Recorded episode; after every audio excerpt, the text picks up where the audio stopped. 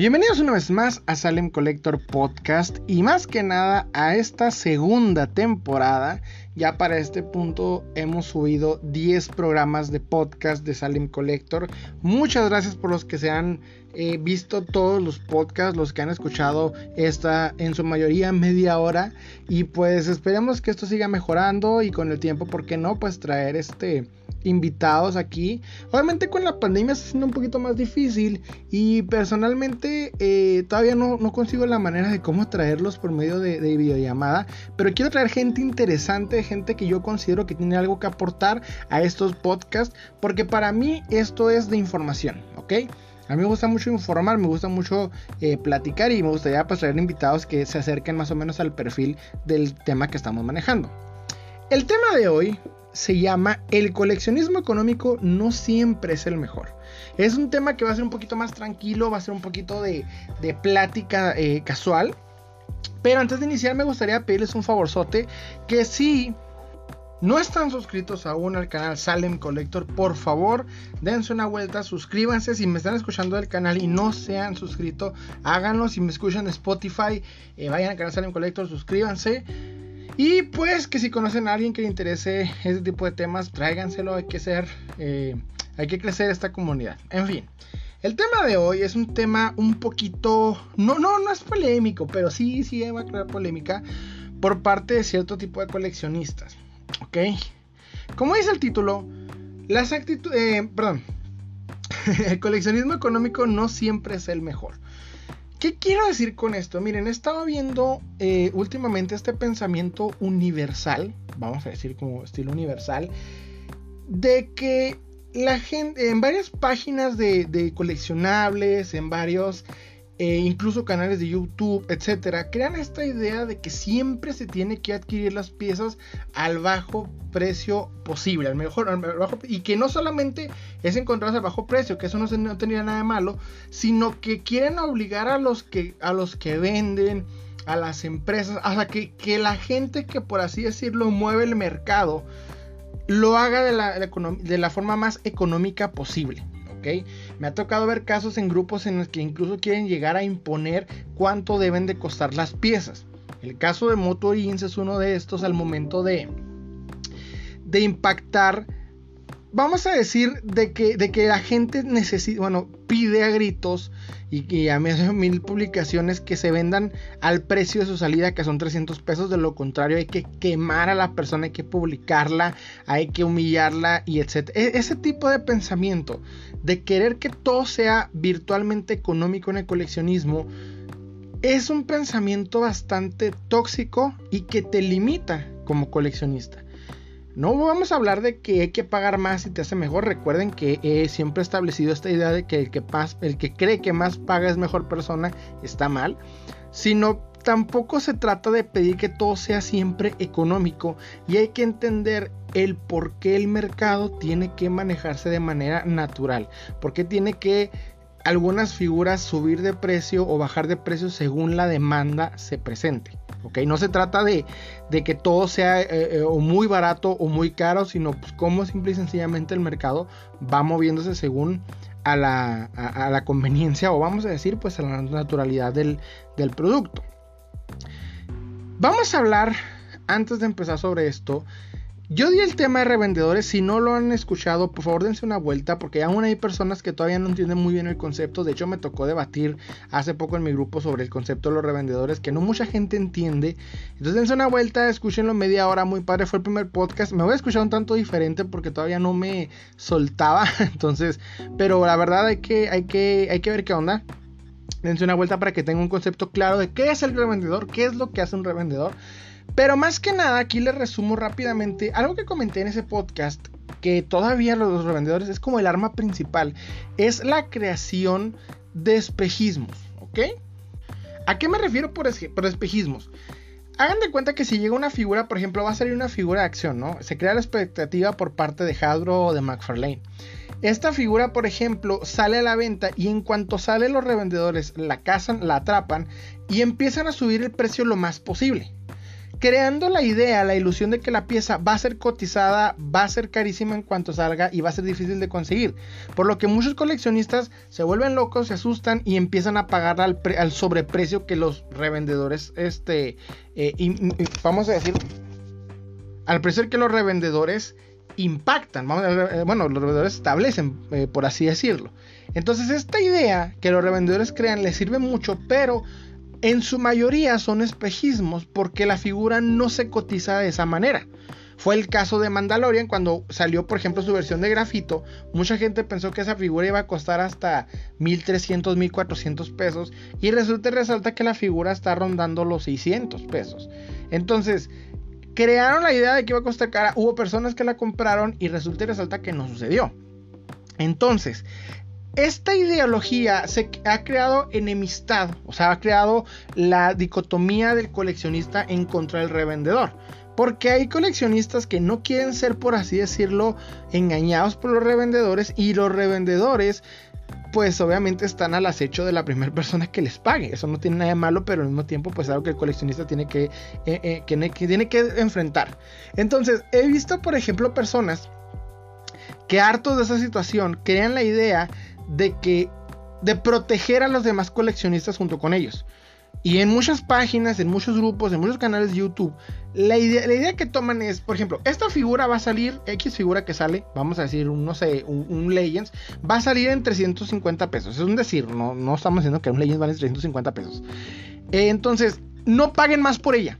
No paguen más. Miren, todo el mundo vamos a tener esta misma figura en ese precio. Pasa mucho esta situación con los, con los el motor más buscado ahorita es el Scareglow. Como sabemos, el Scareglow está calavera fosforescente, fosfo fosfo, es muy rara y muy cotizada en el vintage y ni se diga ahorita en el motorins que tiene articulaciones, que está más trabajada. Entonces se creó la idea de que todos lo iban a conseguir y mucha gente, no, no paguen más de lo que están pidiendo, no paguen la reventa loca. Como siempre los revendedores agarran esta pieza, le suben el precio lo más posible. Los acaparadores, que revendedores y acaparadores son dos cositas diferentes que van, vayan en paralelo porque hay coleccionistas acaparadores que compran la figura 20 veces nomás para que les iluminen la casa, yo creo porque no tienen luz o no sé.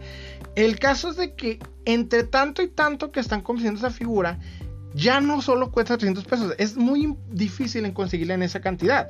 Sacó, por ejemplo, este Hasbro la venta en Mercado Libre por 300 pesos la figura y en lapso de minutos se, se fue la figura, se, acabó, se agotó.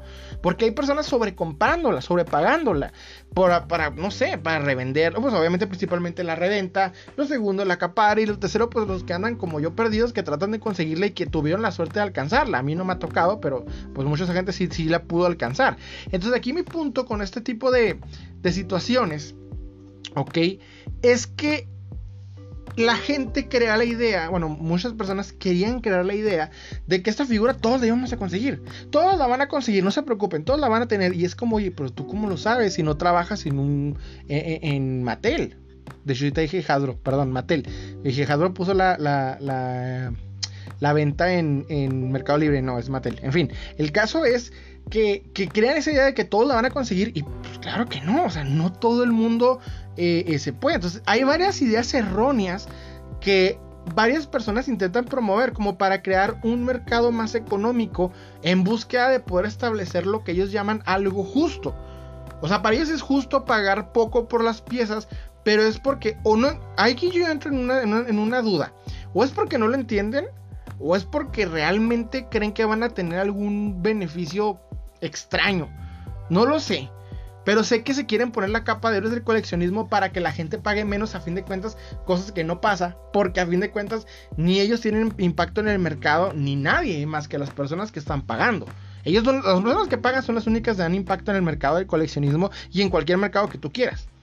Pero bueno, por ejemplo, una de las ideas más, más este, errónea que he visto es que crean una idea de que todo el mundo va a alcanzar la pieza, de que hay suficientes piezas en circulación y todos vamos a alcanzar una. No, no pagues, no pagues la reventa. Por ejemplo, me ha tocado ver que algunas personas quieren vender, eh, revender el Moto Origins en 600, en 400 pesos, a subirlos, ganarle unos de 150, 200 pesos.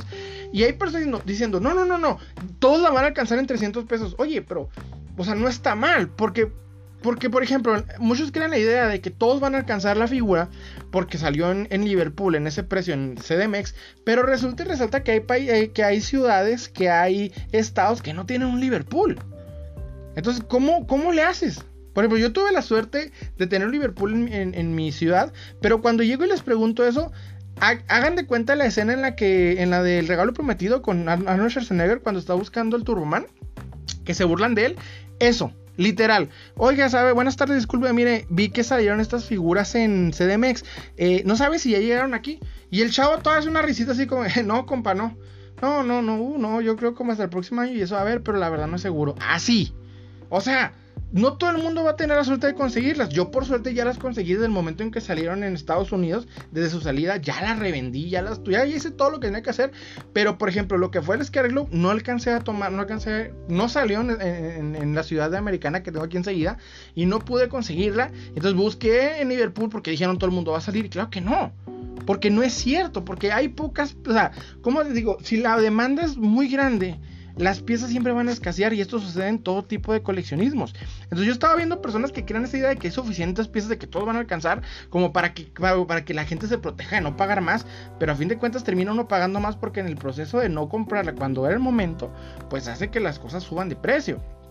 Otro también es no querer aceptar el cómo funciona la oferta y la demanda. Hace muchos años una persona le... Bueno, de hecho el vendedor que comenté que, fue un mal vendedor que me enseñó a vender bien se burló, casi me dio menrisa en, cuando recién salió el menrisa, sobre, o, o más si me dio menrisa o algo así. El caso es de que comenta ahí algo jocoso porque eh, estoy argumentando acerca de la oferta y la demanda en los coleccionables y el sujeto como que se ríe. Entonces yo me quedo así como que, o sea, obviamente sabemos que es un pésimo vendedor, ya el ejemplo por qué, pero hay personas que no quieren entender el concepto de oferta y demanda en el coleccionismo cuando es la base principal del mercado en el coleccionismo. Lo que hace que una figura suba de precio es el número de personas buscándolos. Si no pasaría, por ejemplo, lo que pasó con la figura de Rose de Star Wars. Ay, este personaje tan terrible.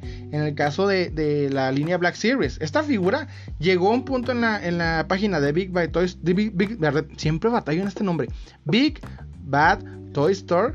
Este, estaban regalando la figura Casi, casi. Te estaban dando 6 piezas por 6 eh, dólares. A dólar la pieza, pero no te quieren vender una en una. Entonces te daban 6 piezas con 6 dólares. O sea, ¿por qué? Porque la gente no la está buscando y en este caso sí, pues nadie le interesa, no es un personaje atractivo, no tiene algo que realmente uno quiera coleccionar, poner en su colección. Tienes que, tendrías que ser un, un, coleccionista demasiado completista para ponerla en tu colección de Star Wars y tener todo el universo para que valga la pena esta figura en tu colección. De lo contrario, pues no, no vale nada.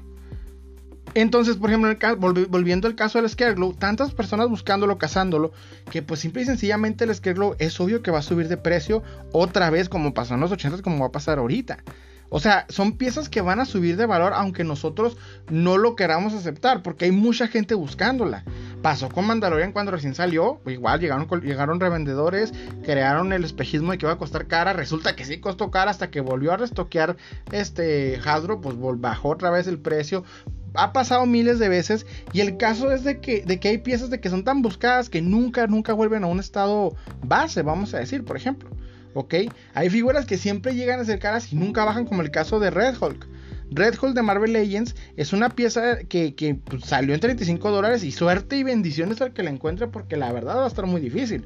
Hace poco en un grupo, en un, en un grupo local, una persona publica, oigan, ya está en preventa en Target. Y así como que, carnal, pues qué padre, pero yo no puedo cruzar porque, ¿qué crees? Soy mexicano, tengo pasaporte y está ahorita bloqueado los puentes con, con este, ¿cómo se llama? Con, con el cruce, pues sí, el cruce, el cruce eh, que no sea indispensable. Entonces, simple y sencillamente, no me, ¿cómo, cómo les digo? O sea, la pieza ya poder conseguirla a, los 35 dólares, pues va a estar en chino mandarín. O sea, va a estar bien difícil en pocas palabras. No, yo perdónenme por mi comentario xenófobo, pero, pero trato de decir el punto. O sea, hay piezas que por más que uno quiera aceptarlo, no van a suceder, pues no van a regresar al precio base. Y eso es una idea que mucha gente como que quiere establecer. Otra también, miren, fíjense, es curioso. Yo eh, consumo mucho podcast de políticas, me gusta mucho el tema de política. Curiosamente nunca reparto mi opinión política, soy de las personas que no, que me reservo nomás lo comento de vez en cuando en forma de broma en mi Facebook, pero de ahí en más no paso a eso. Sin embargo, creo que existe una ideología chaira en el coleccionismo, ¿ok? Eh, perdónenme si ustedes se consideran chairos y son fanáticos de este movimiento, pero yo personalmente creo que esa ideología de que los que pagan más son malos. E, ese es mi punto. O sea, eh, eh, porque, por ejemplo, los Shairos en mi país tienen. Los Shairos están siendo como los progres, ¿ok?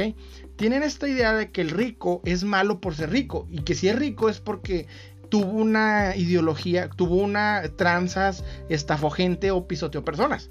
Entonces, esta ideología contra las personas que pueden pagar más se ha ido en el coleccionismo. Entonces, si una persona publica que está eh, ganando bastante, que está publicando piezas de alto valor, de alta gama, o que está pagando cantidades exorbitantes por piezas que pues en su salida fueron económicas, pero por la reventa se han ido mal, eres mala persona. O sea, aquí se están yendo en contra de las personas que están pagando y pidiendo más dinero, vamos a decirlo. Y eso está mal porque hay piezas que van a costar más y no solamente por la demanda la rareza, la demanda la rareza y muchos conceptos más y no podemos ir en contra de las personas que compran o venden de esta manera. Tienen su forma de comprar y de vender, está bien. O sea, si ellos tienen la posibilidad económica de pagar 16 mil pesos para iniciar una conexión, qué padre.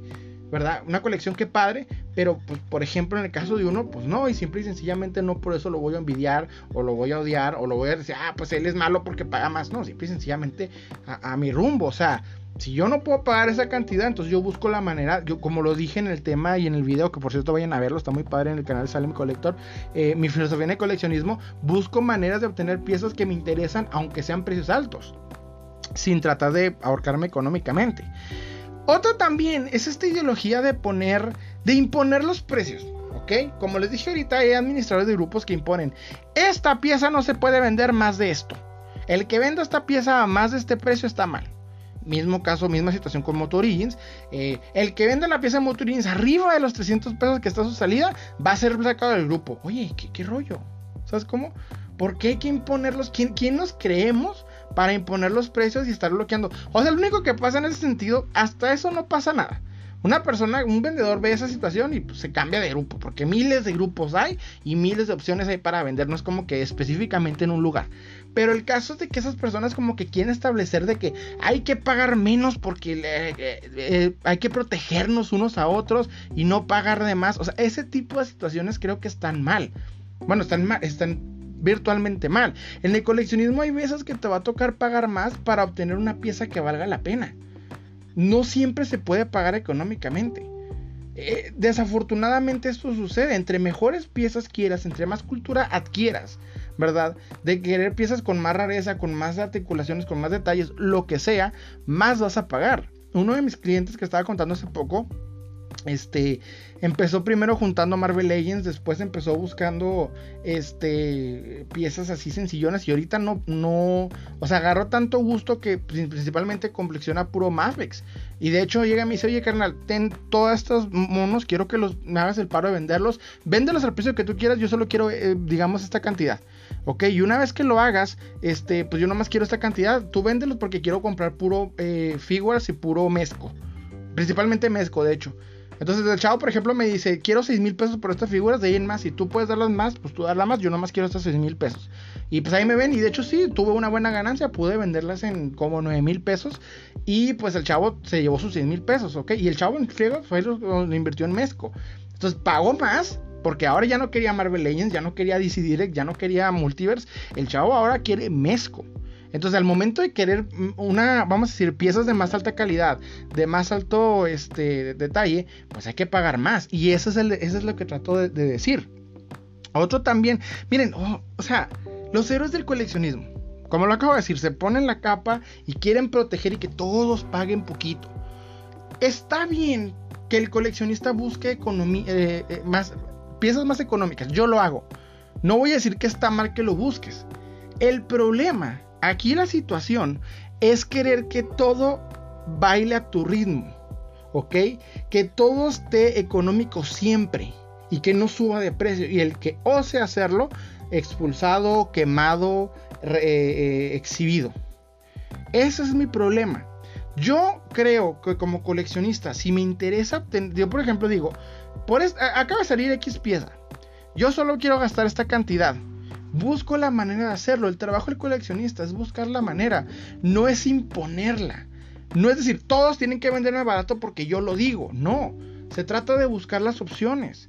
No se trata de crear dicotomías, no se trata de, ponerte ideologías tóxicas, sino se trata de buscar la manera de, obtener las piezas, porque hasta el trabajo es algo dulce. Por ejemplo, hay piezas que yo tengo que me costaron tanto trabajo que las aprecio más porque tanto me costaron encontrarlas. Caso de Kimping eh, serie retro con la cerrada de los puentes y, la, que no puedo cruzar a conseguirla como antes podía y que muy pocas veces este, mi esposa puede pues, ir a cruzar y, hacer todo el jale.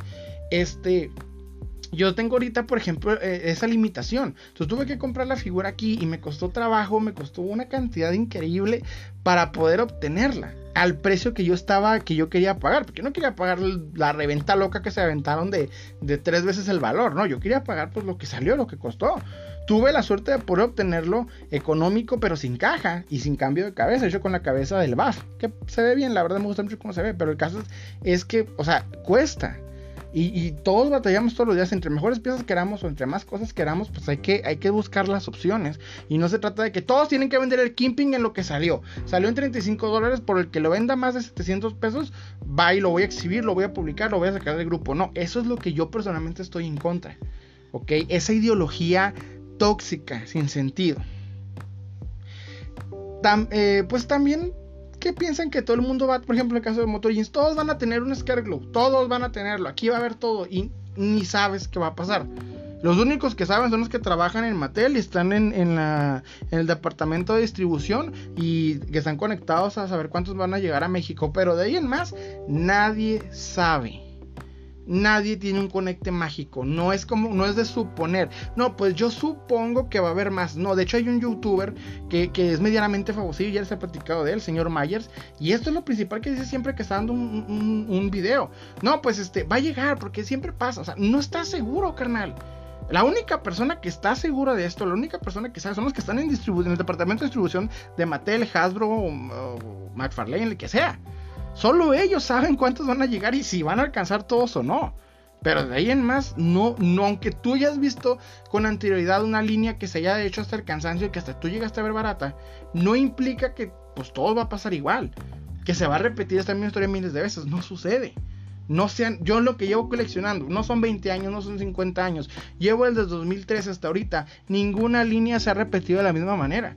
Ninguna línea se ha repetido de la misma manera, ninguna línea ha, este, tenido los mismos efectos, mismas situaciones, misma forma de repartirse, en ninguna manera.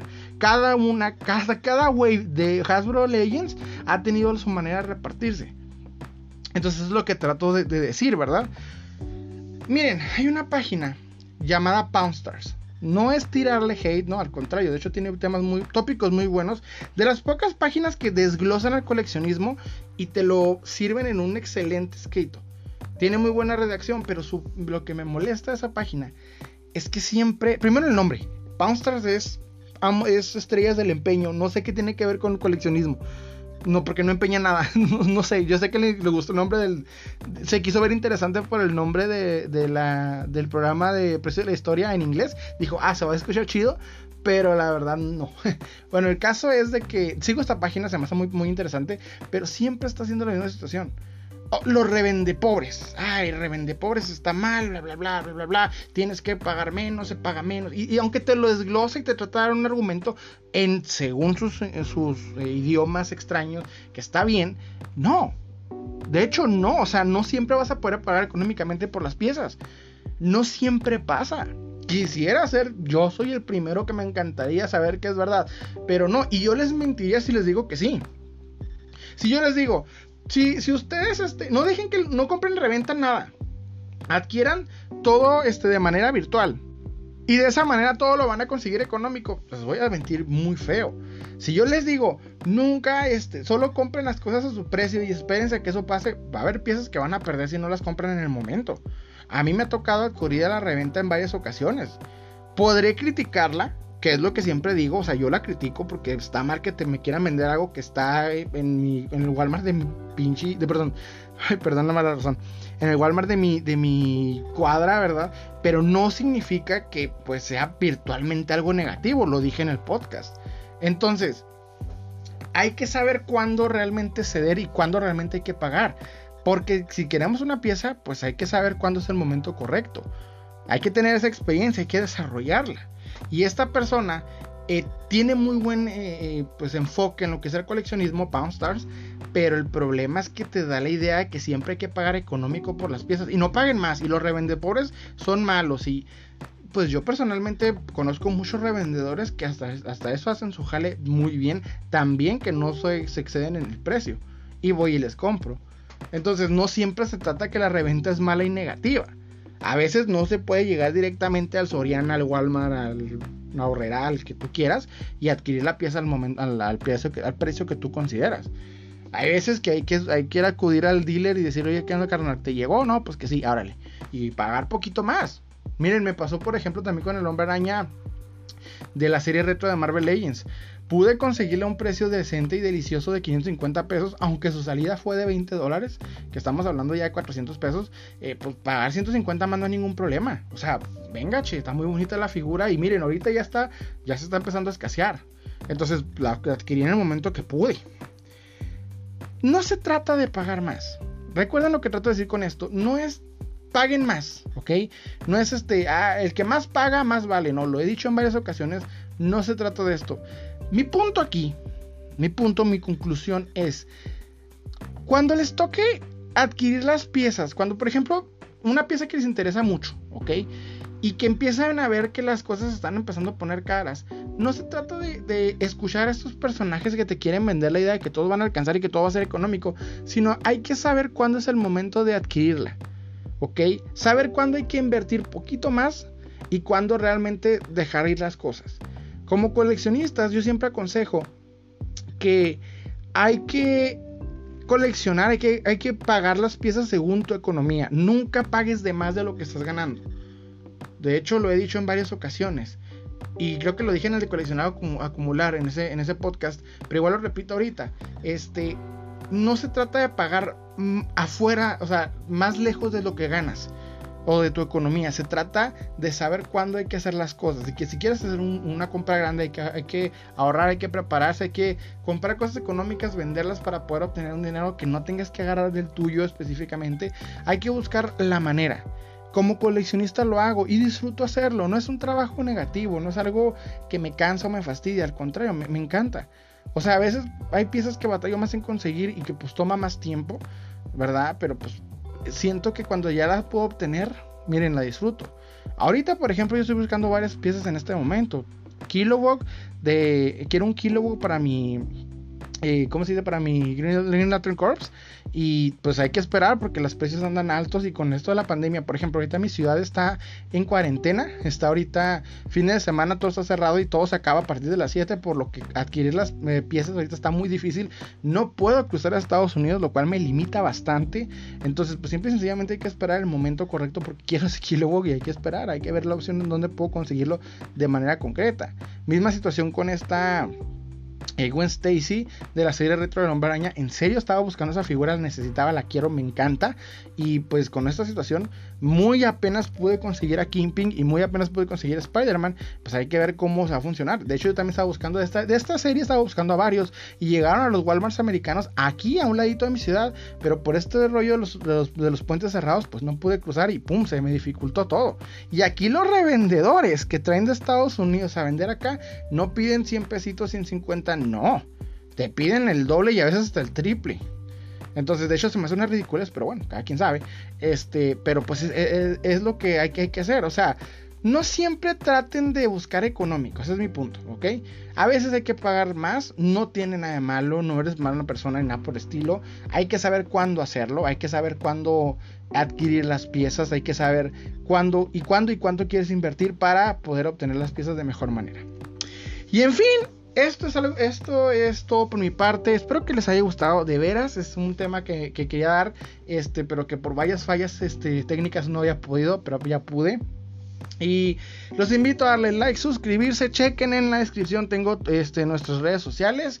Y por último, pues muchas gracias por aventarse otra media hora más, por terminar esta primera temporada y empezar esta nueva temporada, temporada 2, ¿verdad? De Salem Collector Podcast.